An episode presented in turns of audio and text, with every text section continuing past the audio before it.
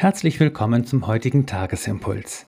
Die Losung dafür steht in 5. Mose 14 und sie lautet: Du bist ein heiliges Volk dem Herrn, deinem Gott, und der Herr hat dich erwählt, dass du sein Eigentum seist aus allen Völkern, die auf Erden sind.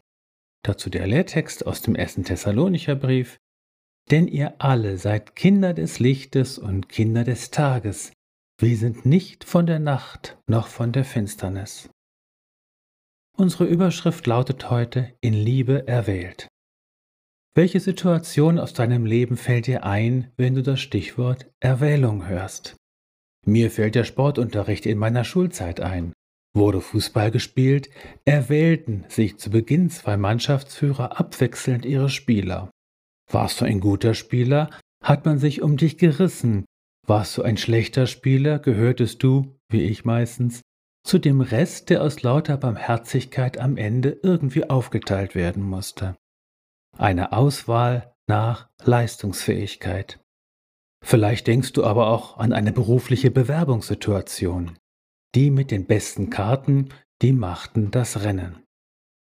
Wenn dagegen Gott erwählt, sein Volk Israel zum Beispiel, oder wenn Jesus uns erwählt und in die Nachfolge ruft, dann ist das eher damit zu vergleichen, wie wenn ein junger Mann oder auch ein älterer ein Auge auf eine Frau wirft und sie sich zur Braut erwählt oder umgekehrt. Erwählung, das ist in der Bibel Liebessprache. Die Braut Christi ist nicht nur die Gemeinde insgesamt und allgemein, sondern auch deine Seele. Dich hat der Herr erwählt, dass du sein Eigentum seist. Und wiederum Eigentum nicht im Sinne des Besitzes eines Gegenstandes, sondern im Sinne letzter und gegenseitiger Zu- und Zusammengehörigkeit. Mit den Worten der heutigen Losung warnt Gott sein Volk vor dem Götzendienst, indem er ihn nicht nur einfach verbietet, sondern sein Volk daran erinnert, wer es ist und zu wem es gehört. Unsere Identität klärt sich weniger in der Selbstreflexion, als vielmehr in der Frage, zu wem wir gehören.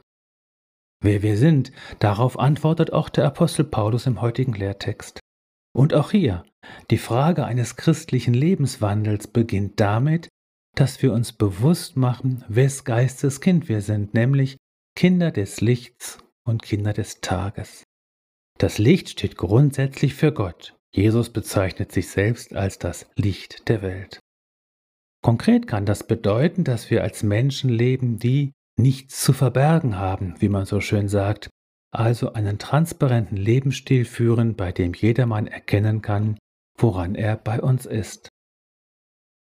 Eine kleine Übung zum Schluss, wenn du magst, dann schau doch in einen Spiegel und sage dir, wer du in Gottes Augen bist. Oder schreibe dir doch einmal einen Brief. Er beginnt, nach einer freundlichen und wertschätzenden Anrede, mit Worten wie Heute möchte ich dich daran erinnern, wer du eigentlich bist. In den Augen deines Vaters im Himmel und in den Augen von Jesus bist du. Und dann geht's los. Sollte deine Seele eher misstrauisch und alles andere als leichtgläubig sein, dann füge gerne immer noch eine Bibelstelle und damit einen Schriftbeweis an. In Jesus bist du gesegnet und bereits vor Grundlegung der Welt erwählt. In Jesus bist du gesegnet, aus dem Machtbereich der Finsternis erlöst und in das Licht der Liebe versetzt. In Jesus bist du gesegnet, auf dich hat der Herr ein Auge geworfen, um einen hohen Preis hat dich Jesus erkauft, unendlich kostbar bist du für ihn.